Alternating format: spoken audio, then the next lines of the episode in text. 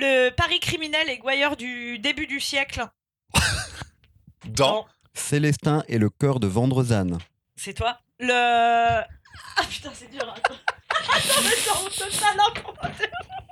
Plus jamais.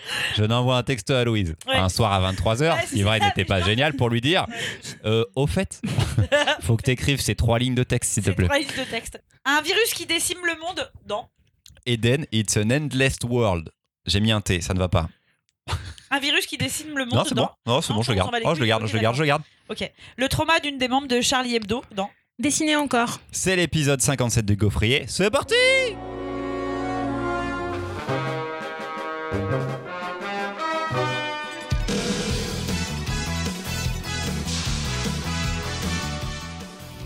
Ça passe. Ça passe De D'où ça passe? D'où ça passe? Ça fait déjà 1 minute 20 C'est censé durer 10 secondes, être un peu écrit. On manque de dynamisme, ça va pas du tout On vient, on de finir de manger, on est calé, on veut tous faire une sieste, ça va pas du tout Louise Mais parce que il y a un yokai qui. Voilà. Elle arrive même pas à trouver d'excuses, elle est trop fatiguée. Il y a plus d'excuses, il y a pas Damien, il y a personne.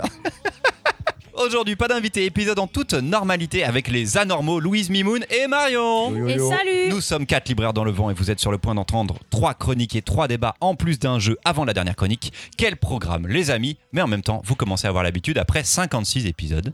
C'est Mimoun qui entame ce gaufrier avec Célestin et le cœur de Vendrezanne. Dans un Paris fantasmé à la cartographie et aux rues bel et bien réelles, la pieuvre, un groupe mafieux règne sur la ville depuis des temps immémoriaux. Leur QG, l'auberge de la pieuvre, est pourtant bien connu. Ce restaurant est ouvert à tous, mais les quatre membres à la tête de l'organisation y font salon et prennent toutes leurs décisions depuis ce lieu. Ces têtes pensantes sont surnommées l'œil, la bouche, le nez et l'oreille. Des références à leur talent, sorte de pouvoir qui se cultive et se transmet de génération en génération. Mais dans ce monde fantastique, brumeux et sale, pas très loin de celui d'Adèle Blanc-Sec, les talents sont fréquents et nombreux en sont les possesseurs qui s'allient ou s'opposent à la pieuvre. Dans La malédiction de Gustave Obel, un tueur polyglotte au service de la pieuvre, amateur des poèmes de Baudelaire, ne parvient plus à assassiner. Déstabilisé par des visions qu'il cherche à comprendre, il va devoir se plonger dans son passé et affronter celui qui est son pire ennemi, l'hypnotiseur. Dans un destin de trouveur, on suit Émile Farge, flic qui a un talent de trouveur. Filez-lui une carte et avec son caillou, il saura toujours trouver l'objet ou la personne qu'il cherche. Sauf que son talent lui fait défaut à chaque fois qu'il essaie de trouver le seigneur, tueur en série qui sévit dans Paris, faisant des dizaines de victimes. Ayant eu vent de son talent, la pieuvre va enlever la femme et la fille d'Émile pour le forcer à travailler pour eux. Nous ne parlons pas encore de l'album du jour. Mimoun vous fait un historique. Parce que je vous conseille toute la série. Dans Célestin et le cœur de Vendrezanne, nous suivons Célestin, discret jeune serveur de l'auberge de la pieuvre. Discret car il dissimule son talent. Il est capable de voir les gens tels qu'ils sont vraiment. Celui-ci va tenter d'aider un jeune garçon qui a maille à partir avec la mafia et qui tente de se faire pardonner, mais la pieuvre ne pardonne jamais. De plus, rue de Vendrezanne, la pieuvre enferme et transperce toutes les deux minutes un cœur qui se reconstitue pour l'empêcher d'être complet et de prendre corps car quand il le parvient, il forme un ectoplasme qui s'attaque aux enfants sans que l'on comprenne la raison. Chaque tome prend place à une période historique différente et peut se lire seul. On peut commencer la série par n'importe lequel et voir se déployer tout doucement un univers fantastique cohérent, fascinant, qui se construit et se répond constamment. On revisite donc la Commune de Paris ou encore la Première Guerre mondiale, avec toujours en fond, en fond des références littéraires qui nourrissent le récit et l'ancrent dans le réel. Comparaison n'est pas raison, mais à la lecture, je n'ai pu m'empêcher de penser à la Ligue des Gentlemen Extraordinaires, Hellboy ou encore Sandman, mais à la différence de ces œuvres. Si, Jess construit un monde fantastique aux références totalement franco-françaises, loin de la littérature anglo-saxonne. L'univers est riche, l'écriture de haute volée, et la lecture peut paraître exigeante, mais la récompense est là. Chaque tome hypnotise le lecteur, et je n'ai désormais qu'une hâte que Jess publie un nouveau conte de la pieuvre, afin que je me replonge dans ce livre-monde. C'est de Jess aux éditions euh, Delcourt. Oui, j'avais dit que je ferais toute la série. J'en avais parlé un peu tu avais dit qu'on devait lire toute la série, Mimoun. Tu n'as pas dit que tu devais parler toute la J'avais série. dit que la chronique serait sur toute la série. Ah bon Oui, oui, je l'avais dit, tu l'avais dit, ah, il va préparer une chronique sur toute la série. Ah oui, c'est vrai. Voilà. Genre, comme s'il préparait la chronique. Et ben Marion, voilà. qu'as-tu pensé de euh, cet album et éventuellement de la série hein, mais... Qu'est-ce que tu as lu, euh, j'ai tout lu. J'ai tout lu dans l'ordre dans lequel c'est sorti, donc c'est pas forcément dans l'ordre dans lequel ça se passe dans l'histoire, enfin dans les histoires qui se répondent. Mais quelle claque Mais quelle claque Je connaissais pas, genre pas du tout, genre j'en avais jamais entendu parler. J'ai tout mangé, toutes les pages. C'est beau, c'est incroyablement beau, c'est incroyablement écrit, parce que vraiment les références littéraires, elles suivent à chaque fois dans chacun des tomes, il va y avoir un auteur ou une œuvre littéraire majeure qui structure le récit et les interactions entre les personnages. Ce qui, moi, me fait excessivement plaisir parce que, du coup, quand c'est des textes que je connais ou des recueils que je connais, bah, je sais, je comprends ce que veut me dire Jess au début du chapitre. Et c'est comme si euh, il me faisait un clin d'œil, un espèce de secret qu'on peut partager ensemble. Parce qu'il y a un moment, il me semble que c'est dans l'épisode du Trouveur, c'est Rousseau? Oui. Mm, C'est Rousseau, c'est le Eh ben voilà. social. Il y a, il y a, il y a, voilà, il y a un truc, euh, c'est l'éducation. C'est Ah, Émile ou l'éducation. Ouais. Euh, je crois qu'il y a les deux. Et c'est quand même, c'est quand même. Alors, ok. Je vous dis ça, moi je l'ai On lu y dans la va. BD parce que j'ai pas lu Rousseau. hein. on y Ah, va dans, le- on y va dans le détail. Le trouveur. Dans les flashbacks, c'est Émile parce que c'est la construction Mhm. sociale du trouveur. Et quand ils sont dans le présent, c'est le contrat social parce que ça merde. Mhm. Voilà. Mais donc voilà, il y avait des, des- des- Ah. c'est du référencé maîtrisé de ouf, et c'est du référencé de BD à l'intérieur des albums, puisque dans le cœur de Vendrezane, la- une grosse partie de l'histoire se passe dans la taverne. Ça lui laisse la possibilité de faire plein d'hommages à plein de gens. Il y a un moment quand effectivement il y a une commande qui se passe et qu'on demande à Célestin d'aller servir un blanc sec à Adèle, bah, j'ai rigolé parce que parce que c'est beaucoup trop mignon.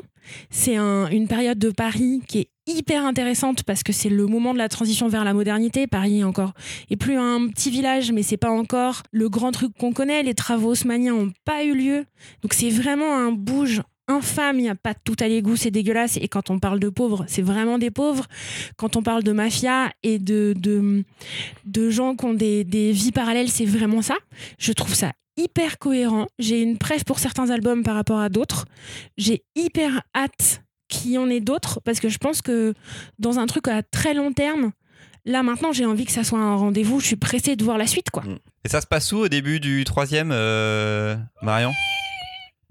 Vendrezane Ouais, Vendrezane, c'est où? C'est à côté de la rue de la montagne. C'est au de Sainte-Geneviève. 51 rue de la Montagne Sainte-Geneviève.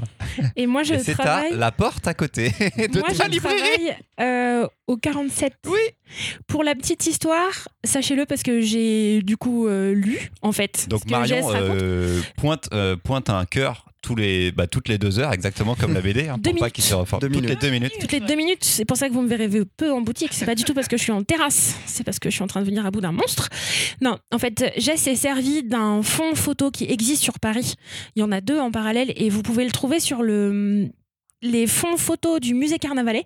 C'est deux photographes, il y a Adjet et un autre dont j'ai oublié le nom. En fait, ils ont arpenté le vieux Paris et le Avant la cinquième destruction. euh, en prenant en photo méthodiquement quasiment tous les pas de port, toutes les rues, tous les angles.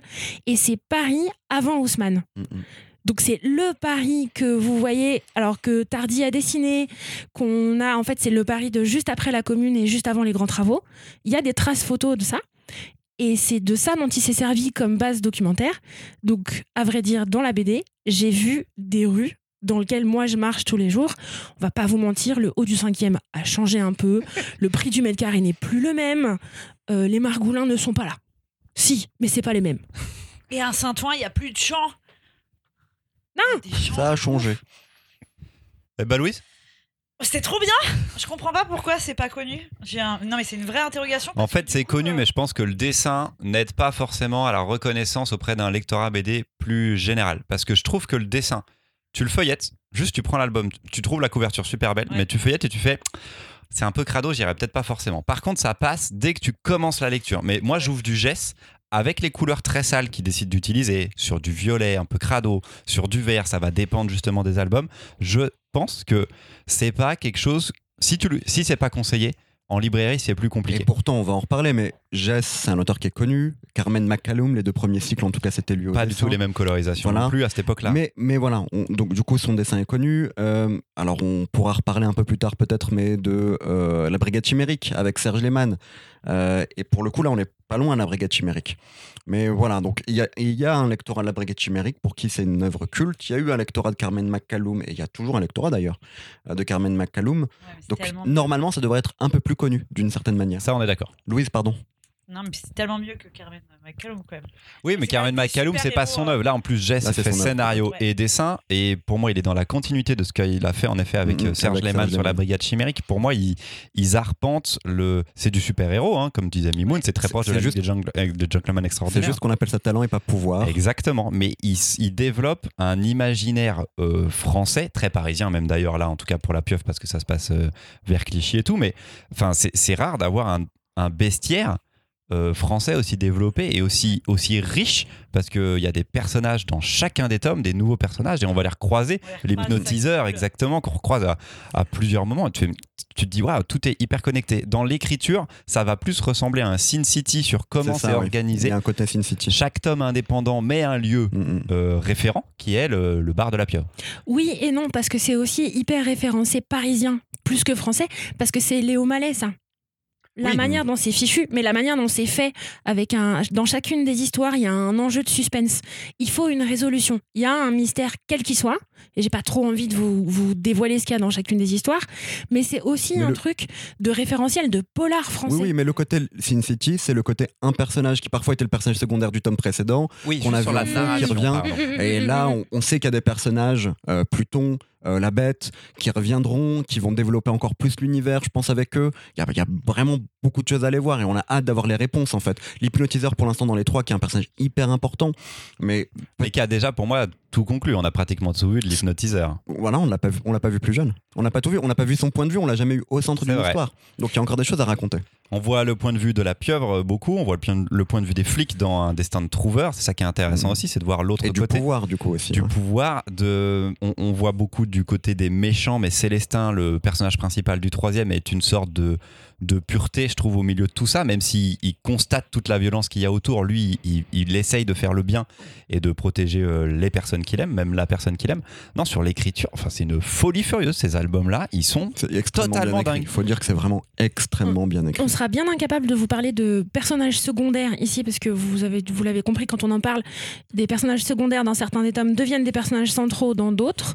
Mais j'ai euh, une déclaration d'amour à faire incroyable. Je viens de découvrir les personnages de meufs Les, dans de la série les française les plus folles que j'ai lues, mais depuis des années, les, Mhm. des- les sœurs de l'ubiquité, qui sont vraiment de la construction de personnages féminins, comme j'en ai rarement vu comme ça, qui tiennent la route avec des, des qualités incroyables, avec des défauts, avec des enjeux qui leur sont propres, indépendants du protagoniste principal de l'album. Incroyable. Les sœurs de l'ubiquité. Mama Brûleur. Est-ce qu'il a déjà tout écrit? Ça moi c'est une question que je me pose J'a- J'avais lu une interview de lui, je pense, quand le deuxième est sorti, où il disait que le premier avait été quasiment improvisé. Et qu'au fur et à mesure, au bout de 30 pages, 25-30 pages, il se dit tiens, je tiens un univers, ça va être développé. Et je pense que non, en fait. Il, il imagine au fur et à mesure, mais il y a une cohérence euh, qui se crée. Peut-être que maintenant, il a un plan à plus long terme, parce que le deuxième développe l'univers, le troisième, comme ça se passe au centre, ça se passe à l'auberge, euh, ça développe beaucoup plus la pieuvre. pour euh, moi on pourrait se terminer ça pourrait se terminer là Ouais. ça aurait pu être le dernier Juste petit conseil, non, enfin c'est sans fin, ça devra jamais s'arrêter parce que bah non, la bête on, on sait pas grand chose, Pluton on sait pas grand chose, il y a plein de choses encore à raconter. Moi je conseille de commencer par euh, un destin de trouveur que je trouve comme, comme introduction euh, parfaite. Euh, sinon le, le cœur de Vendrezane, je, je- je le conseille aussi en deuxième franchement les trois ou en premier. Parce que moi là j'ai fait là j'ai relu donc j'ai fait le cœur de Vendrezane en premier et après j'ai repris les deux autres dans l'ordre de publication ça marchait super bien aussi quoi. C'est limite mieux parce que tu comprends mieux la pieuvre et dans le premier tu ne comprends pas exactement pourquoi ça s'appelle encore les contes de la Je pieuvre. sais pas, mais tu sais, c'est un peu comme. Enfin, quand j'étais plus jeune, Sin City, je les ai pas lus forcément dans l'ordre. Et pareil pour Sandman, parce que je les trouvais pas en bibliothèque dans l'ordre. Je les ai pas lus dans l'ordre. Et pourtant, je me suis accroché comme ça, en les lisant autrement. Et je trouve ça intéressant. Mais je pense honnêtement que le plus simple à lire pour commencer, c'est Célestin, parce que tu as une, euh, une intrigue qui tient vachement bien. Bon, bref, je sais pas pour vous, quel est votre préféré pour débuter? Qu'est-ce que vous Moi, pensez? c'est Trouver, je pense. Parce qu'en fait, Ouais, le plus dessin de. Trover, ouais. Bon, on est pas tous pas d'accord. Donc pas tout est bon. Je Il n'y a pas pas de bon plan. Je suis Ouais, pas d'accord du tout. plan. Moi, je les ai lus dans l'ordre de publication, parce que je suis un peu monomaniaque, donc j'ai commencé par Babel et j'ai adoré commencer par ça, parce que justement, dans celui-là, le protagoniste principal prend énormément de place, il a un enjeu tout seul, et j'ai j'ai eu l'impression à ce moment-là de découvrir un background intéressant, vraiment cool, mais cette histoire-là tient sur son héros. Et quand je- j'ouvre le deuxième et que là je découvre le trouveur, je me dis oh waouh, Mm. c'est ça le monde dans lequel je suis invitée. Et c'était du coup cette impression de d'ouverture au fur et à mesure, parce que finalement quand on arrive à Célestin où là on se vra- on se trouve vraiment au plus près de la pieuvre, là je commence à comprendre vraiment euh, l'ampleur du truc. Donc ça peut être euh, en fonction de si vous voulez commencer par découvrir l'univers ou de commencer très près d'un personnage et d'étendre. Manifestement, vous pourrez pas vous tromper. En gros, lisez tout. Et j'ai une question. euh, on est d'accord qu'à la pieuvre, ils sont quatre. Oui. Mm. Toutes les illustrations de la pieuvre montrent cinq branches. Cinq pattes de la pieuvre. Mm. Oui. Donc il y a un Et j'aurais bien aimé que tu n'en parles pas. Non, mais c'est quelque chose qui est jamais même Je le- abordé, je tu le- vois. Je- ça me hante. Moi aussi. Ça me hante. Est-ce que la, est-ce que l'auberge, est-ce que l'auberge est la cinquième. Je ne sais pas, mais On On un ouvre les personnage qui est là, pronostics qui est présent et on sait pas. On ouvre les pronostics. Est-ce qu'il y aurait un personnage qu'on ne voit jamais apparaître, un qui a été très proche, qui a été très proche de la tête, que personne n'assume, et- mais que personne n'a viré de la pieuvre non plus, que personne n'a buté et qui est tout le temps dans les trois albums? Qui Non, serait donc sûr. un personnage dont on a déjà un peu parlé. Ouais, moi, je suis pas sûr que ce soit euh, autour de lui. Je pense qu'il y a plus de surprises. Ouais, moi je pense qu'il y a encore un truc au-dessus. Euh, J'espère un grand final avec ce cinquième personnage qui pour moi doit exister parce qu'il ne serait pas planté à faire que quatre, à faire cinq pattes pour quatre, quatre personnages de la pieuvre. C'est pas possible. Donc ça c'est trop cool. Et pour info, euh, la brigade chimérique revient à la rentrée Oh avec un nouveau, avec un one shot euh, conclusif, euh, mais c'est pas Jess au dessin. Ce sera Stéphane de Canva avec qui Serge Lehmann avait déjà travaillé sur Metropolis. Ok. que j'aime beaucoup aussi de Serge Lehmann. C'était vraiment trop trop bien. C'est toujours, euh, enfin, ce sera chez Delcourt et, euh, et voilà. Avant ou après Je crois que c'est après. Je crois que c'est Après. plus euh, récent Mhm. euh, dans cette euh, dystopie européenne post-seconde guerre mondiale maintenant parce qu'on a Maintenant, terminé la brigade oui. chimérique euh, au moment de la seconde guerre mondiale, je crois. La brigade trouve, chimérique, alors pour- résumer en une phrase, les super-héros européens entre la première et la seconde guerre mondiale. Et pourquoi des super-héros américains après? Après, voilà. C'est une œuvre mythique. C'est en intégrale chez La Talente, c'est dispo, c'est commandable. L'album est magnifique pour pas vraiment cher. C'est un indispensable aussi. Et, euh, et Serge Lehmann revient aussi à la rentrée avec Frédéric Peters Ah bon Oh pour un trop nouveau bien. chez Delcourt là. Trop bien. Oh. Ouais, ça y est, c'est- pas la fin, Oh. ça va être un de nos gros titres de fin d'année là. Moi je suis trop Oh. chaud. Ouais, ça y est, ils refont euh, le nouvel album. Voilà, oh ça va être à moi pour la deuxième chronique. Eden, It's an Endless World. Mais je vais dire juste Eden, parce que c'est trop long, quoi. Parler de Eden, c'est revenir à mes premières lectures manga d'adultes, au moment où je décide de dilapider l'argent de mes grands-parents destiné au départ à me payer mon permis.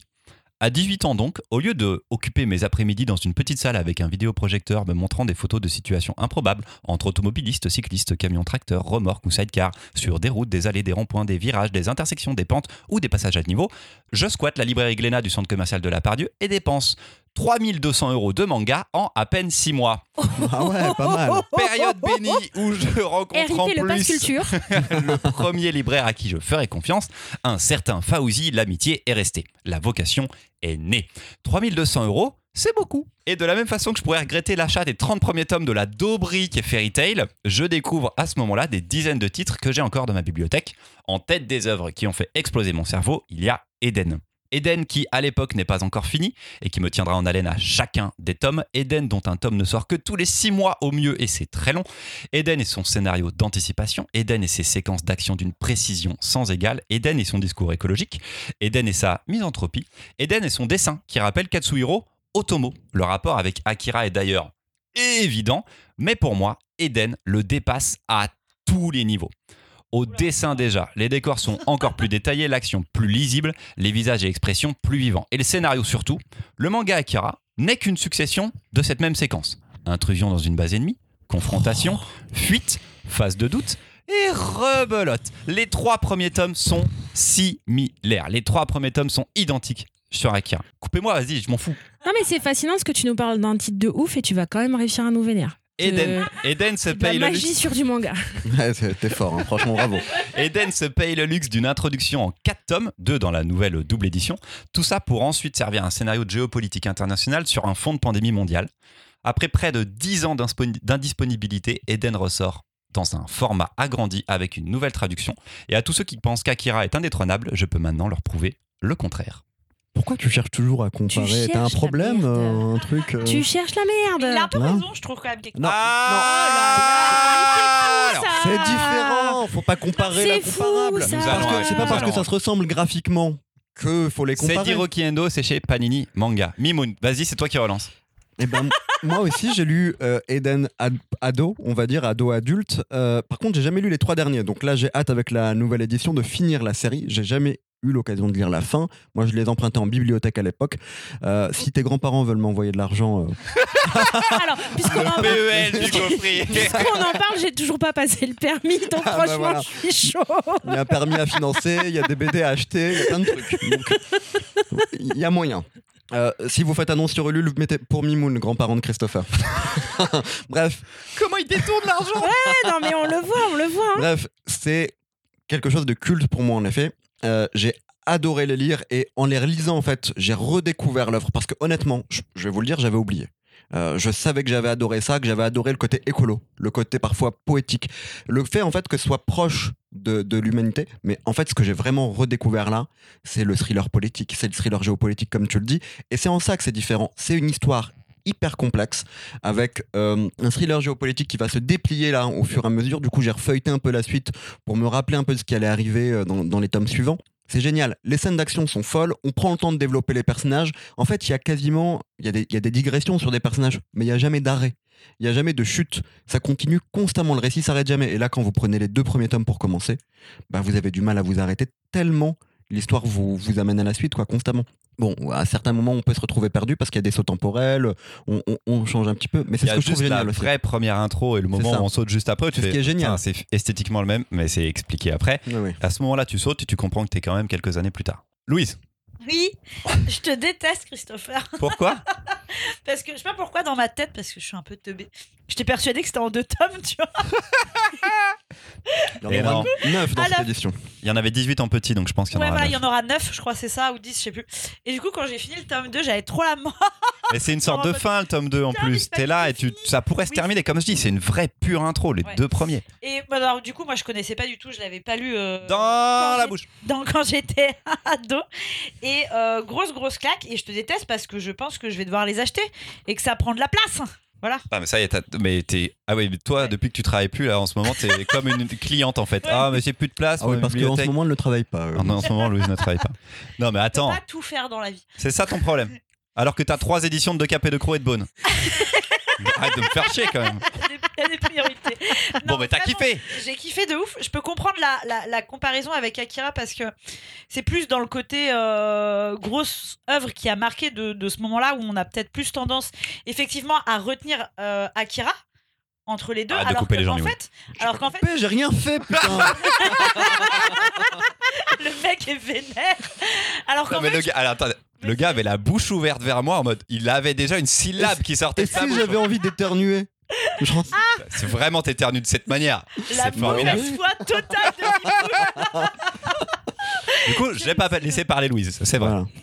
Euh, je sais plus ce que je disais du coup. Euh, Enfin voilà, du coup, du coup peut-être que si je l'avais lu, parce que pour le coup, Akira, je l'ai lu quand j'étais euh, petit, euh, encore ado, et j'avais trouvé ça génial. Peut-être que si j'avais lu les deux à ce moment-là, enfin voilà, c'est c'est peut-être un peu injuste pour coup. Pour le coup, pour Eden, je pense que c'est ce que tu voulais dire. Genre, il n'y a pas que Akira dans la vie de Le- ce moment-là, de cette époque-là. Voilà, non, il n'y a pas ça. que Akira. Graphiquement, il se ressemble Voilà. énormément. C'est un fils spirituel de, de, de, de Et, et les deux Otomo, sont c'est très sûr. bons. Et on, non, je vais tu laisser la parole à, Ma- Marion d'abord. trop parce parlé. que c'est- Après, tu reviens. euh, Après, on va s'engueuler encore. ouais. Mais on va laisser Marion d'abord Oui. discuter. Euh, merci les bibliothécaires euh, de France, de Navarre et d'ailleurs de de- d'aller d'aller mettre des trucs hyper intéressants dans les rayons de BD et de manga et de comics depuis toujours. Moi j'ai lu Eden dans la première version en français. Mais Quand j'étais minot dans la médiathèque euh, de Célesta euh, qui nous écoute. Bisous la médiathèque de Célesta.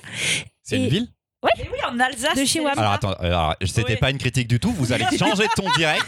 Alors oui, Je trouve le nom la- de la ville hyper joli. C'est tout. C'était c'est la vraiment médiathèque de chez Célest- WAM Célestat. qui du coup a mis exactement, qui du coup a mis Eden dans les rayons.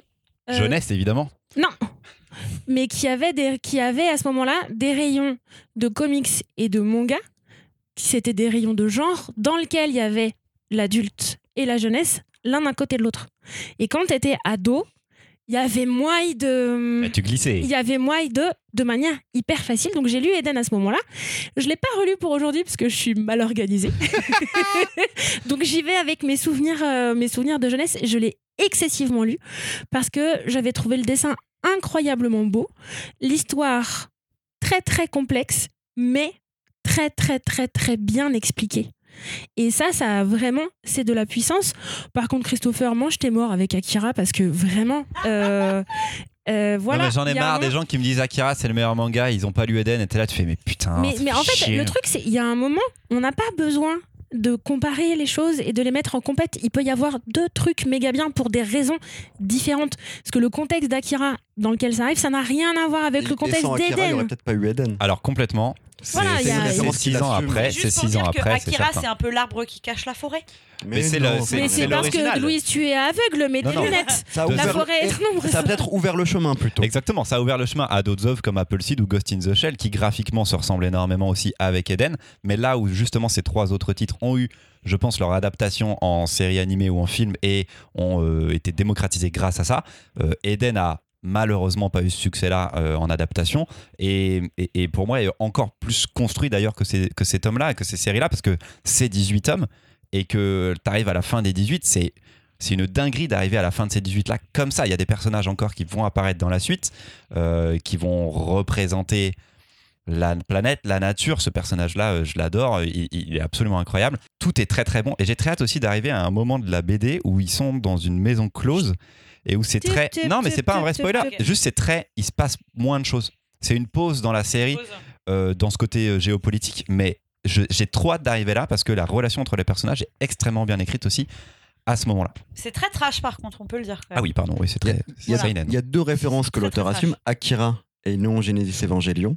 Mais peut-être plus terre à terre que Neon Genesis Evangelion, même si au fur et à mesure qu'on va Au avancer. fur et à mesure sur la fin. ouais. Ah oui, oui. Mais du coup, moi, j'ai pas vu les trois derniers tomes. Oh là là. Et si les trois derniers tomes sont comme les deux derniers épisodes des Neon Genesis Evangelion, Euh, on peut s'approcher de ça, mais c'est mieux construit. ouais, je- moi, Voilà. j'ai un gros construit. bémol quand même. C'est que dans, au début du tome 1, il tue le chien. Waouh La grosse fatigue. Ah, Ça va dans la colonne des moins, euh, Ça mais va franchement, la- c'est tout. Colonne des mois, Il n'y a rien d'autre. hein. il tue le chien. Il avait rien demandé, le chien. Et, et big up à, à Panini Manga qui euh, est en train de faire des putains de belles éditions et des réimpressions et tout sur des gros albums, des grosses séries. Alors ok, c'est parce que Demon Slayer ça se vend de ouf et euh, ils ont méga de la thune, c'est très très bien. Mais là on a 20th Century Boy qui ressort encore dans une nouvelle édition, on a Eden, Banana Fish. on a Banana Fish qui revient aussi. Non en vrai ils reprennent un petit peu de leur catalogue. Vraiment, les grands-parents de Christopher, si vous nous écoutez, on est chaud. Parce que moi, j'ai pas encore la série de Eden. Euh, mon anniversaire, c'est le 18 août. Alors chacun fait une petite lettre, une petite carte. S'appelle Régine et Michel. et je ferai suivre à l'EHPAD euh, de Auxerre. Je sais pas lequel c'est. Si, oh, j'allais dire la. Domiti. L'EHPAD Domiti, ils vont recevoir des lettres. et déjà, ils sont parano, ça va pas aller du tout. Merde. Ok, donc bravo Panini. Allez, on a une troisième creux. Ah non, on a un jeu d'abord, on a le Attendez, jeu. Est-ce que je peux faire un pissou avant le jeu Ah, un, petit, un pissou, j'ai cru qu'il voulait parler. Oui, Mimoun. Non, T'avais euh, dit, je peux faire un petit solo avant le jeu. Attends, ça suffit. Solo, solo Monologue. Mono, monologue. Monologue avant le jeu. Oui, bien sûr. Fais comme ça. Par en impro total. C'est l'heure du jeu Oui, ne regarde pas, putain, il sait déjà. Mais comment tu me regardes Je suis. il Je peux s'est pas voir. redressé. Nouvelle je me redresse, disposition. Parce que je suis chaud. Nouvelle disposition des assises. Il manque un protagoniste, Damien euh, Petit Ange, parti trop tôt. Exactement. Néanmoins, Partez au Euh, boulot. voilà euh, le retour au travail. On pense à toi. Euh, Mimoun est au taquet. Il s'est assis, il s'est redressé. Il a accroché son micro Il a fait pipi. Il a fait pipi. pour être sûr. Il est léger. Il a fait pipi. Et je vous propose un jeu euh, de la wesh parce que vraiment cette semaine c'était compliqué. On retourne au jeu du post-it évidemment. Je vais penser à une bande dessinée. Ah oui. Vous allez me proposer. Alors je reprends les règles de la dernière fois parce que vous aviez pas aimé, mais franchement ça s'écoute bien. Chacun son tour. Ah. On ne propose que C'est chaud comme ça. lorsque c'est son tour. Oui, c'est chaud pour toi, Mimoun, mais ça donne plus de- Et c'est dynamique parce que si jamais il y a un blanc, je peux couper. Mais euh, c'est mieux comme ça, Mimoun. Ok, ok. Euh, et je rajoute- Et tu trouveras sur Zidrou, quoi. Oh mon dieu, la honte. Donc je vais penser à une BD, mes petits camarades doivent trouver laquelle. Je rajoute une contrainte. Pas le droit de me demander si c'est comics, manga ou franco-belge. As-tu entendu la règle, Louise? Non. Pas le droit de me poser si c'est un manga, du franco ou du comics. Comme ça, on oublie un peu les genres, c'est un peu plus compliqué. On a le droit de demander si c'est japonais, français, américain. Cette quoi. Ah. Mais fais gaffe parce que tu vas te retrouver avec Parce des que ça Belges et il va te dire que non, c'est pas français. Tu Eh vois. oui. Euh, Francophone, je demanderais. donc je pense à, je pense à une BD. Mimoun. Je Couleur ou noir et blanc? Noir et blanc. Louise. C'est de la SF. Non. Je ne peux répondre que par oui ou par non. Marion. Série Oui. Mimoun. Mimoun, il a avancé là dans son cheminement. Vous voyez les arborescences un peu, des fois où il y a des chemins et, Oui, et bah, on les chemins se. Est-ce qu'il y a de la bagarre? Il y a de la bagarre Bagarre Il y a de la bagarre Vous pouvez proposer un titre euh, euh, à votre fin de tour, hein, ou au début de votre tour si vous voulez. Oui. Dragon Ball. Waouh, il propose déjà des titres, c'est pas ça. C'est traduit? C'est traduit. Enfin, tra- euh, bah, parce qu'on peut la lire du coup, nous. Oui. Oui, donc c'est en français, tu veux dire, ça va. Ça existe en français, c'est ça ta question. Non, ça veut dire que c'est le français, c'est la langue de. Ah. Est-ce que le français c'est la langue dans laquelle ça a été Ah, écrit ou est-ce qu'il a été traduit, Christopher Je l'ai lu en français. Voilà. Va te faire foutre, Louise. Le gars, il a même arrêté de répondre aux questions qu'on lui pose. On Non, prend un instant ou comment c'est Mais c'est une façon détournée de me demander si c'est un manga ou un comics. C'est pas faux. Euh, Pas complètement, parce Pas que complètement. dans mon souvenir, dans mon souvenir, la BD italienne, la BD italienne, elle est quand même pas écrite en français. C'est vrai. Ok. C'est traduit. Je me suis perdue. Je suis plus les réponses aux questions. C'est Mouse. Non, c'est une série. C'est une série. Avec de la baston. Il y en a- Mouse, ma- mouse, très peu de baston. très, peu, de- très peu de bagarre. Mais il y a Mouse la revanche. Mouse de là-haut.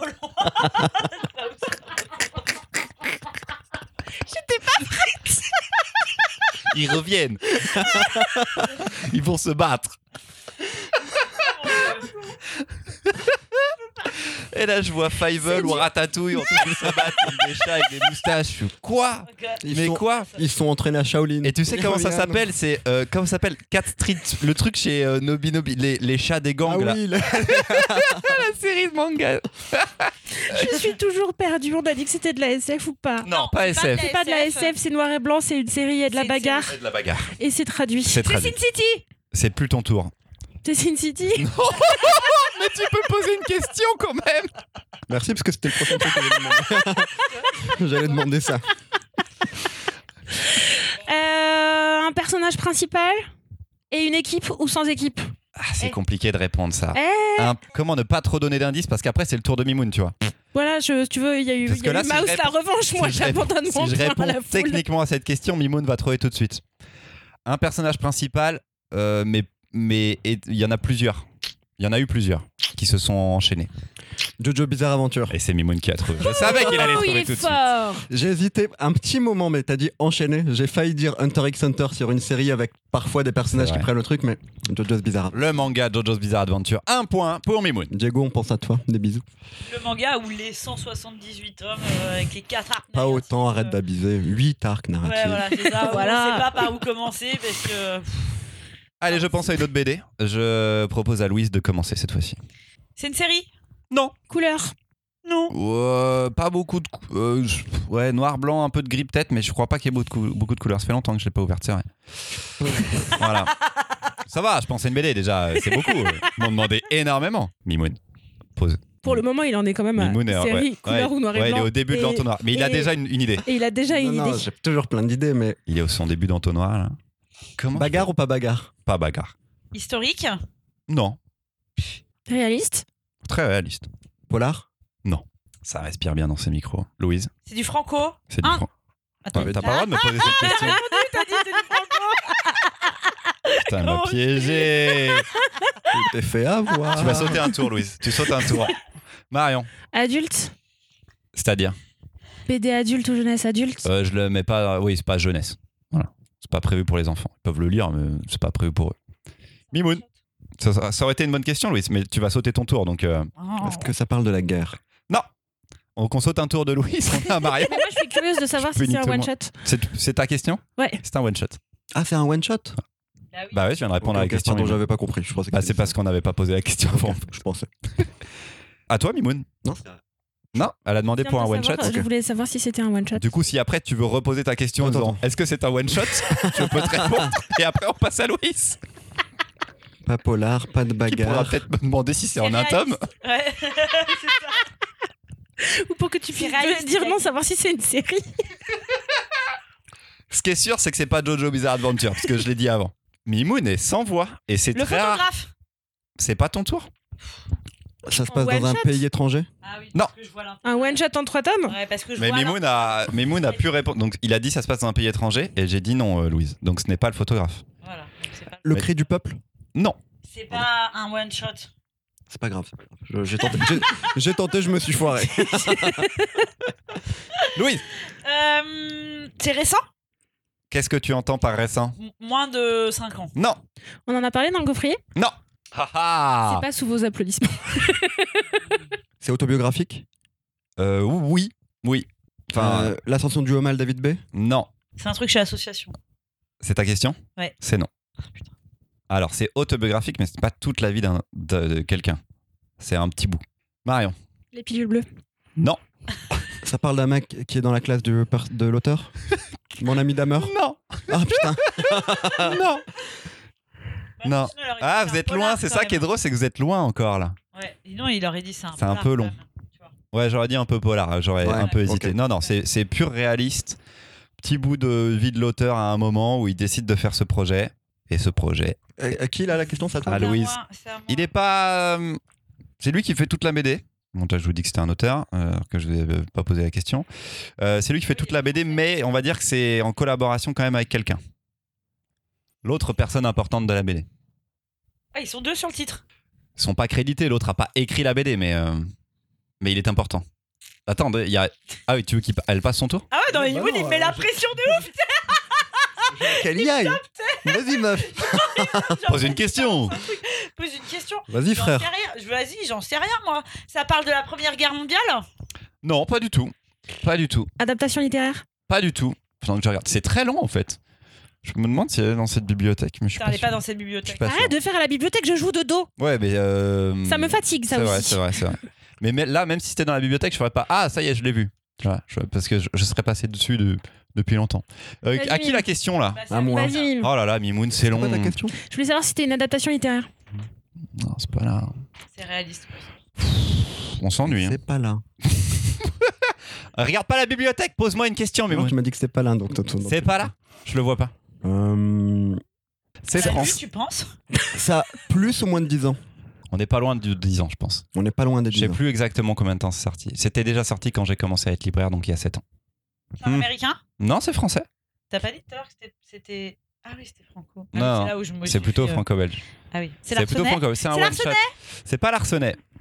Pensez, euh, pensez. C'est titre. Davoldo C'est pas ton tour. C'est les ignorants Putain, bien joué, bien joué. C'est les ignorants d'Etienne Davodo. Un point pour On Marion. a parlé deux fois. Tu l'aurais eu, t'aurais Ah laissé oui. le tour. euh. Bah ouais, mais le tour a duré 30 minutes aussi, Mimoun, parce que t'avais pas de questions non plus. Là. Ça parle de la vie. Oh, C'était long. Franchement, je peux avoir un demi-point. Mais non Mais quoi? Mais quoi? Arrête de La meuf, elle gratte les points de son mec quand Pas il du joue. tout. Après, elle gratte les points. Non, mais ça va pas, Pas non du tout. Un point pour Marion. Un point, c'est tout. Bravo Marion. Bravo, Marion. Merci, c'était douloureux. Marion, veux-tu commencer? J'ai une troisième. En vrai, je peux aller jusqu'à 5. J'ai 5 BD. Bon, mais- 3, c'est bien, hein Alors attends, je vais en Bon, faire une autre que celle qui quand était même. prévue en troisième. Allez-y, je pense à une BD. C'est du franco-belge. C'est pas une question pas que tu peux poser et c'est tour. pas ton tour. Couleur? Oui. Série? Récent? Euh, euh, non, non, ça, ça, ça a commencé il y a longtemps. Ça a commencé il y a longtemps. C'est une série qui a En commencé il y a cours longtemps. C'est en cours Putain, c'est possible. Je crois que oui. Oh la vache, c'est un Je crois que oui. Il la a meuf, Et puis la meuf joue toute seule, en fait. Il a dit non. Il a dit je crois que oui. T'as déjà posé deux questions, donc là tu sautes ton tour d'après. Traduit. Euh, J'ai pas entendu ta question. pas. Traduit. Je pense pas. Toutes les questions que vous allez poser à chaque fois, à chaque fois je vous les enlèverai, vous aurez plus le droit. Traduit. c'est pas traduit. C'est écrit par un Français, je pense. Je pense. Oui, je suis pas sûr. Ça pourrait. Peut-être en cours. C'est. Enfin. Putain, t'as bien préparé tes questions, toi. Tu- Radiante. euh, Arrêtez de tomber sur euh, l'animateur et jouer. Voilà, déjà. Sinon, Merci. Marion. Un point pour Marion. J'ai rien fait. Non, pas du tout. Pas, de point pour Marion. Donc, couleur. Couleur, série, il y a longtemps. Peut-être c'est Il y a pas de la bagarre? Moi, je pose toujours les mêmes questions. Non, pas vraiment de bagarre. Ok. C'est pareil, c'est pas une BD de, de baston, quoi. C'est radiante. Mais tu peux poser une question si tu veux. D'accord. Autre que c'est radiante. parce que du coup, j'ai- du coup, j'étais plus. C'est traduit. C'est la couleur. C'est une série. J'ai des trucs dans le mauvais. Elle mélange, elle mélange tout. Alors, c'est une série euh, française longue en couleur. Et peut-être en cours. L'épervier. Et vieux. Non. Très, très. Tiens, j'aurais Franchement, pu y ça aurait penser. pu, hein. J'aurais pu y penser à l'épervier. C'est Ouais. pas ça, c'est pas ça. Et c'est sexiste? Oh, je pense que oui. Oh, que oui. J'ai des idées. Oh là là, oui. Les passagers du vent. Non. Est-ce que. euh, on est un peu entre science-fiction? Non. Non? Non, non, non, non, non. Hum, Réfléchis à ta question, Louis. bon, je vais quand même tenter les 7 vies de l'épervier. C'est non. Largo Winch. Non. Mais tu peux aussi poser une question. C'est euh, un polar. On va dire oui. 13. Non. Mais c'est Vandame. Vandame ou... Van, Van Ham. Van Ham. Van Ham. Euh, non, je ne crois pas. Même sur les premiers, je crois pas que ce soit lui. Mais on s'en rapproche. C'est ça qui est bon. C'est pas 13, c'est pas l'argot, c'est IRS. Et c'est pas dans la. Internal Revenue Service, c'est la Monsieur, je BD m'incline. IRS. Monsieur, je vous tire mon chapeau. Effectivement, c'est sexiste. Ah oui, ah oui. T'as failli me tromper avec ton Van Damme, là, hein, pour le coup. Pourquoi? Bah parce que c'est pas du tout Van Damme. Ouais, c'est pas du tout. Mais j'avais peur qu'il ait fait les premiers comme tous les trucs de Franco un peu sexistes de cette époque, tu vois. Je me dis, c'est merde. IRS, est-ce qu'on aime si IRS, c'est les spin-offs IRS All Watcher. Watcher Et ce sur le Team sport Football. Team Football Donc, euh, donc euh, voilà, le- l'univers étendu est plus ou moins en cours. Ah, J'adore cela C'est- Et a priori, on vous, vous en parlera plus ou moins plus jamais. Ah non Mais j'aime bien placer des trucs comme ça. C'était chaud hein, d'aller chercher le IRS là. Tu l'as eu vite après Largowitz, je me Attends, suis dit, après ah, on Largowitz, n'était pas loin. J'ai visualisé le rayon. Alors, j'ai toute la troisième vague chez le Lombard. Qu'est-ce que je prends? C'est chaud quand même. Ah, Marion, une dernière chronique Avec euh, dessiner encore. Il est possible qu'on change d'ambiance. Je vous laisse prendre une respiration après le jeu. Euh, chroniqueur, chroniqueuse, auditrice, auditeur. Et j'y vais. On a chacun une idée assez claire de l'endroit où on était en janvier 2015. D'abord, quand on a appris pour les attentats à Charlie. Puis, où on était dans les jours, semaines qui ont suivi. Les prises de parole des uns, des autres, euh, du monde entier, à vrai dire. Bah, littéralement du monde entier. Euh, moi, je garde en mémoire cette image de la manif parisienne de soutien. Le moment, c'est ce moment-là qui m'a percuté la tronche. C'est cette ligne de chefs d'État et de politique qui défilaient les uns à côté des autres. On apprenait à ce moment-là qu'on pouvait compter sur certains pour lutter pour la liberté d'expression, enfin en tout cas entre République et Nation, et Charb n'était pas là. Et puis après, après c'est la société de maintenant. Toujours absurde, violente, clivée. Maintenant c'est une expression, être Charlie. Galvaudée, euh, perturbante aussi. Et c'est toujours et peut-être de plus en plus des questions quant à ce qu'on peut dire, pas, en vrai plutôt quant à ce qu'on publie, où, pour qui, comment et pourquoi. Et en réalité, Charlie, c'est toujours un journal satirique euh, qui fait toujours pas l'unanimité, mais ça c'est comme ça depuis le début et c'est tant mieux. Maintenant, c'est aussi une liste de noms de personnes assassinées, à Charlie et ailleurs, et c'est des gens qui sont toujours là, des vivants. Dans les années qui ont suivi les attentats, on a déjà vu des albums bouleversants. Euh, Luz a édité Catharsis, Catherine Meurice, c'était La Légèreté. Deux albums de l'intime, de la douleur et de la reconstruction. Et moi, j'ai beaucoup pensé à Charlie ces derniers mois. D'abord parce que cet hiver se tenait le procès des personnes accusées d'avoir organisé ou participé à ces attentats. Puis à cause de l'attaque qui a eu lieu dans les anciens locaux du journal pendant le procès. Et chez moi, la peur est revenue. Euh, ma peur est revenue. Incontrôlable, euh, super violente, vraiment flippante. En mars sort l'album de Coco Dessiné encore. Et ben j'avais peur.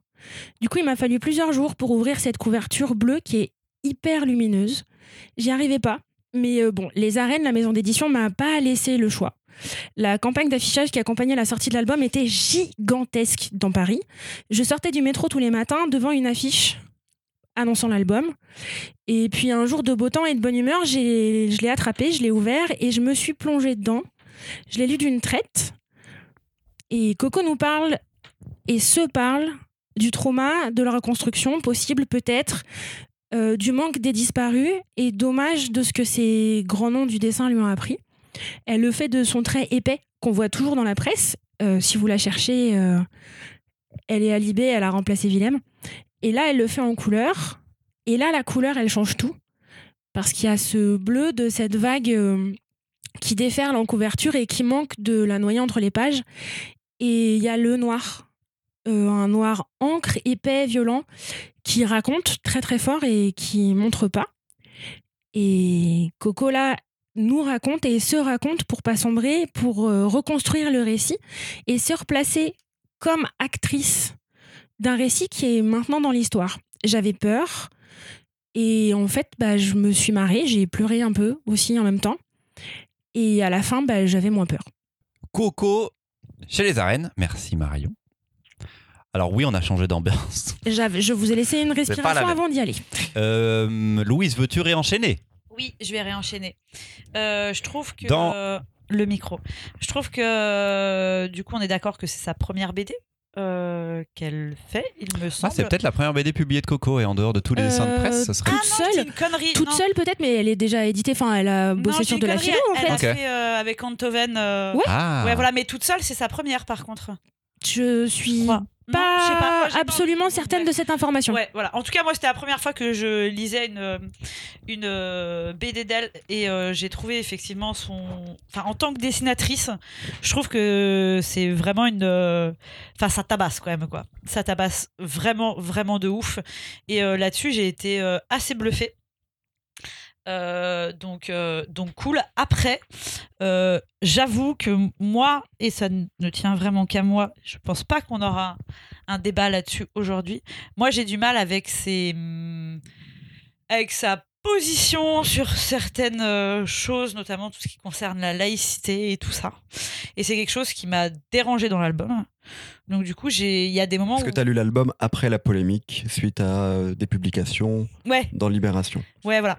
Et du coup, euh, j'avoue que j'étais. euh, Ouais, ça m'a du du coup ça m'a saoulé, ça m'a un peu gâché le gâché le truc. Ça n'enlève absolument rien de rien à euh, tout ce côté, ce que, ce que disait Marion quand euh, vous avez lu Luz qui a fait sa BD trois mois après, où on sentait que c'était un gros cri de rage, euh, Catherine Meurice qui l'a fait un an après, et là Coco, je trouve que c'est des BD qui sont importantes, qui nous remettent bien en plus à chaque fois ce que c'était que le contexte de Charlie, les anecdotes que Coco met, elles sont, elles sont excellentes. Après, il y a vraiment toute une partie où moi je suis pas d'accord en fait avec le, le propos qu'elle a, ou qu'elle tient, ou qu'elle défend. Donc du coup, c'est compliqué quand vous n'êtes pas d'accord avec ce, ce, avec ce propos-là. Quoi. Mais, euh, mais grosse BD, et je pense que quoi qu'il arrive, pour le coup, en tout cas, je trouve que si vous voulez lire, euh, en tout cas, il ne... je- je- Louise pardon, a décidé Louise, elle sait Ouais. que je vais parler derrière, de du coup, mettre elle le veut micro pas, en euh, dehors. me. Non, mais parce que je respire fort, je sais, là, en ce Mais là, tu parles, donc Ah oui, là, il faut parle, parler bon. dedans. En tout cas, je trouve que si, on, si quelqu'un a pas lu euh, de BD sur Charlie, commencez peut-être par ce témoignage-là. Je trouve que c'est c'est c'est c'est- c'est le mieux. Marion, exceptionnellement, tu as le droit de reprendre Ah, la parole ouais. avant que je fasse le tour de table. Ouais, parce que là, c'est au-delà de l'avis de ce que j'ai de l'album. C'est à propos des propos de Coco. Euh, on- je pense que c'est vraiment important qu'on prenne deux secondes pour en parler. Euh, les caricaturistes ont un avis sur la société, sont relus par leur comité de rédaction. On l'a vu et on l'a vu plusieurs fois. Euh, je suis pas certaine, et ça c'est mon avis, parce que c'est fait pour réveiller des avis et pour mais je pour réveiller pour faire du débat et c'est mille ok de pas être ac- d'accord avec ce qui sort comme dessin de presse. Je pense que dans les années qui vont venir, on va devoir vraiment parler de ce qui passe comme caricature dans la presse. Euh, simplement, là, cet album de Coco, ici, c'est important de le dissocier de la personne politique qu'elle est aujourd'hui. Parce que là, c'est pas le taf de quelqu'un qui euh, caricature, ça, tu vois, qui déforme la société pour en montrer un œil particulier. Moi, j'ai trouvé qu'elle avait fait un énorme effort justement pour parler d'elle directement. Oui, c'est un album qui est plus personnel, Et, et plus que pour sur ce qu'elle parler représente. et pour parler aussi, parce que dans tous les albums qui sont sortis, c'est peut-être elle là qui nous emmène dans l'équipe de Charlie. Et on parle là au cœur du truc. Dans l'équipe de Charlie, je te vois, Mimoun, je te vois réagir, mais tous, tous, tous, tous, racontent euh, mais- l'équipe de Charlie, tous. tous. Mais si tu veux, moi, je je- j'ai Après, pas c'est forcément. des anecdotes différentes. Voilà, non, mais j'ai pas forcément gardé en mémoire, tu vois, des albums Sinon, de Luz il n'y a que trois bonnes anecdotes à Charlie, c'est un peu court Non, quand non, même. mais tu vois, de ce que c'était que leur salle de rédaction quand ils étaient dans les murs de Libé, de savoir euh, là, de voir ce, qu'on- ce qui se passe, parce que le cœur de, des attentats à Charlie Hebdo, c'est comment est-ce qu'on a le droit de buter de la presse ou pas, qu'on est d'accord ou pas. Et du coup, de lire l'album de Coco en se posant la question de savoir si on est d'accord avec elle ou pas d'accord avec elle, on a un problème d'attentat à Charlie. C'est un exercice qui est bizarre à faire quand on est lecteur. C'est un exercice qui est bizarre à faire, qui est pas facile toujours. Moi, je suis pas d'accord avec elle, mais c'est pas l'enjeu là. Mimoun. Eh ben moi, quand je l'ai lu, c'était avant euh, qu'elle soit à Libé. Je crois que ça a été annoncé à la sortie ou juste avant la sortie qu'elle qu'elle allait entrer à Libé. Donc moi, euh, toutes les polémiques ensuite, euh, d'accord ou pas d'accord, en fait. pas du tout suivi. Il y a eu des polémiques après je- sur ce dessin déjà chez le. Google, Ah, je vais googler, je vais googler. je- je- du coup, j'ai pas eu ça. Euh, j'ai découvert une dessinatrice que je ne connaissais pas euh, parce que je suis pas le plus friand de dessins de presse. Euh, c'est pas mon euh, mon exercice préféré. J'ai découvert une dessinatrice très douée, très jeune à l'époque, du coup, enfin, des, attentats. Elle, elle entrée à Charlie Hebdo de manière assez jeune. Et je pense que comme tous les autres auteurs, Luz, Meurice qu'on cite, il y a cette publication pour passer à autre chose. Parce que depuis, alors moi je sais pas, mais est-ce qu'elle a sorti quelque chose depuis? Entre, entre les deux, oui. Mais voilà, je pense qu'il y avait, Euh, il y oui, avait, il y le, avait le une- banquet avec Untoven. Avec Ok. Antoven, c'est le ouais, banquet, c'est ah d'accord. Et ouais, c'est elle. c'est Platon. Ouais, il y a une, il y a une douleur, euh, il y a une culpabilité. euh, ici, Euh, il y, a, il y a quelque chose de dur et je pense qu'elle avait besoin, bah, avant peut-être de prendre ce poste, euh, avant de, pour passer à autre chose, euh, de, de le raconter. C'est graphiquement très joli, c'est du dessin de presse, hein, euh, dans la, enfin c'est une BD, mais on sent le côté de dessin de presse. Euh, moi, je trouvais ça très bien fait. En effet, le choix de couleur, ce bleu, je, dirais presque bleu de Russie. Alors moi, je m'y connais pas beaucoup en couleur, mais on est dans un bleu comme ça, euh, qui, qui est très très beau et très fort. En effet, les arènes a fait un gros boulot euh, de, de com. Je crois même qu'il y a eu une montgolfière à un moment donné dans Paris. Euh, Comme quoi, vraiment, j'aurais voulu esquiver, j'aurais pas pu. hein. Ah ouais. il y a un truc comme ça. euh, mais je pense aussi qu'ils ont fait un. un- alors, j'imagine que ça, comme toujours, ces livres-là sont accouchés dans la douleur. Et je pense, alors je sais pas si c'est eux, mais en tout cas que- qu'ils ont accompagné l'auteur ou l'autrice ici euh, pour, pour, pour amener ce livre. Voilà, moi ça m'a touché. Alors je dois avouer qu'après l'avoir lu, je sais pas si je m'en rappellerai éternellement, mais je pense que je le rouvrai pour revoir les dessins, là pour le coup. Après, euh, encore une fois, hein, on va revenir du coup sur la presse et les dessins de presse. Elle est dans l'IB. Moi, je lisais pas euh, les dessins de presse de Willem, je les regardais pas. Et je regarderai peut-être pas ses dessins à elle. Voilà, oui, en effet, quand ça fera polémique. Et en effet, il y a des questions qui se posent sur le, dessin de presse. Je, comprends, en fait, difficilement que tu aies été parasité. Parce que, pour le coup, dans le bouquin, il n'y a pas beaucoup de choses où je me suis posé des questions. Euh, je, alors, j'ai peut-être pas le souvenir, je l'ai lu au moment de sa sortie. Mais euh, j'arrive pas à voir comment tu as fait le lien entre les deux, parce que moi, je le, je le fais nulle part. Dans le procès, Ouais. dans le procès qu'ils ont, Ouais, où en fait tu te rends compte que toutes les personnes qui les Dans défendent, avant le micro. ouais, que tout- où tu te rends compte en plus que toutes les personnes qui défendent à ce moment-là Charlie Hebdo, Mhm. c'est- quand même des personnes, c'est Sarkozy, c'est Dati, Mhm. c'est euh, Payon, c'est euh, c'est chelou quand même. Mhm. Dans le procès où justement le, le- la grande mosquée de Paris, où ils sont contre Ah la oui. grande mosquée de Paris. Ok, C'est le procès de niveau-là 2007. où- Ouais, voilà, le, voilà ce procès-là, hein, je parle de. Où euh, elle défend une vision de la laïcité qui, qui Mais pour qui- moi, ouais, me ouais. dérange. Non, non, je, Voilà. je, je peux comprendre en effet. C'est à ce moment-là où tu dis. euh, Voilà, après. euh, Moi, là, ça, ça va aller sur les avis personnels, mais Oui, après, est-ce là. est-ce qu'une association a le droit de porter plainte et de perdre, du coup euh, C'est ce qui s'est passé ici.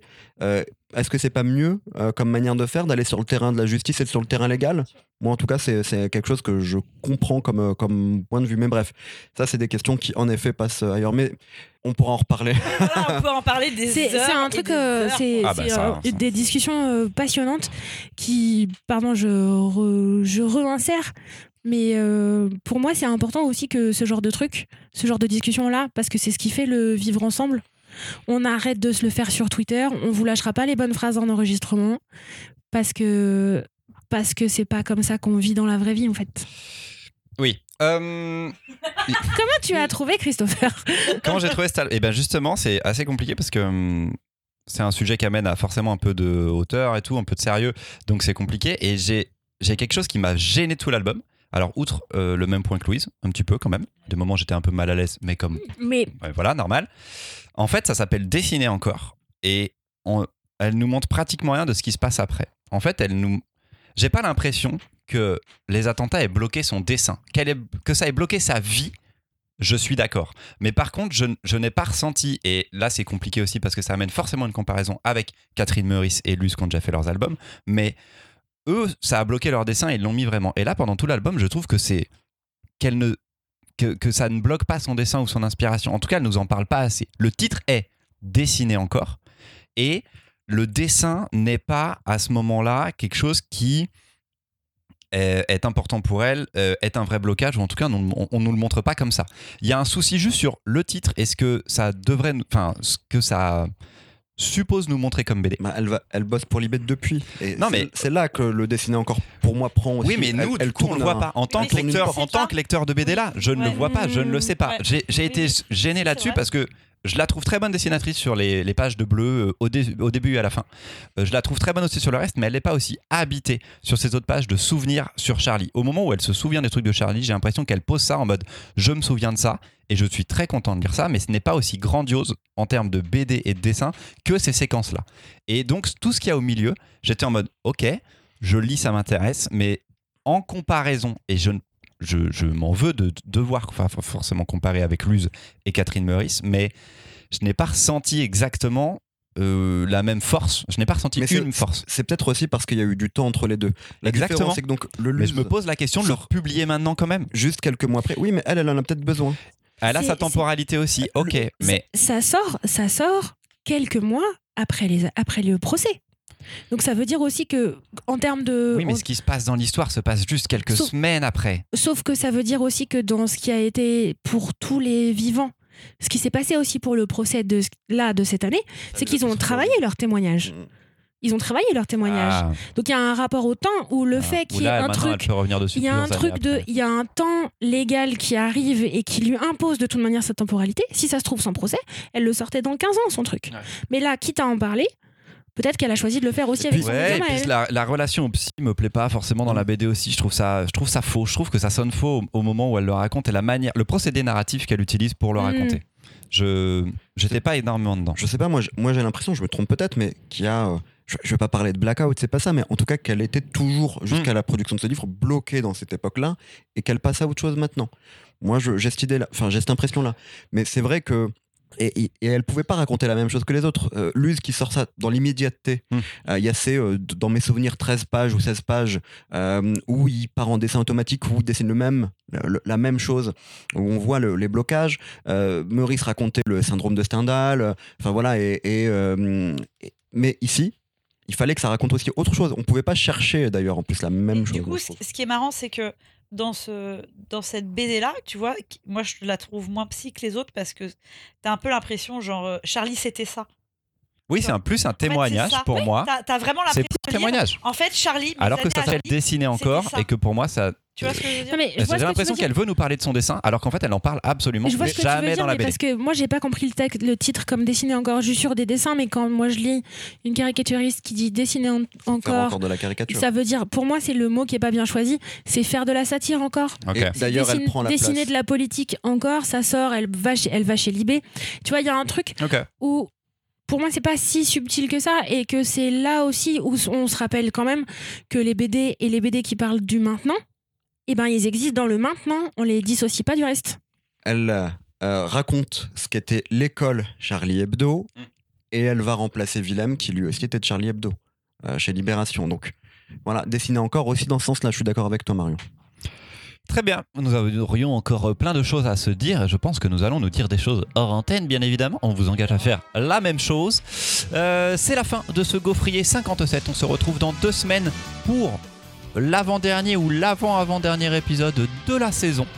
Après, le gaufrier partira en congé d'été pour mieux euh, revenir vers la rentrée. On sait encore même pas de quoi on va parler, mais les tipeurs et les tipeuses le sauront eux au moment de la sortie de cet épisode parce que ça fait, des ré- ça fait partie des récompenses que vous avez. Si vous nous soutenez sur la page Tipeee, vous avez les programmes dès qu'on les décide. Et vous pouvez aussi euh, proposer une chronique ou même peut-être venir au gaufrier enregistrer avec nous un jour. À bientôt les copains, dans deux semaines. bientôt. Ciao, ciao. Bisous. Bonne lecture.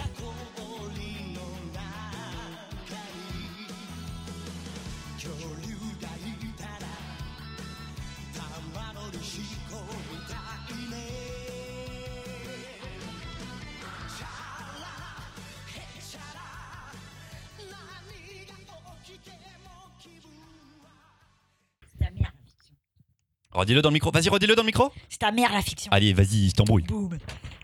Coucou, euh, maman de Christopher.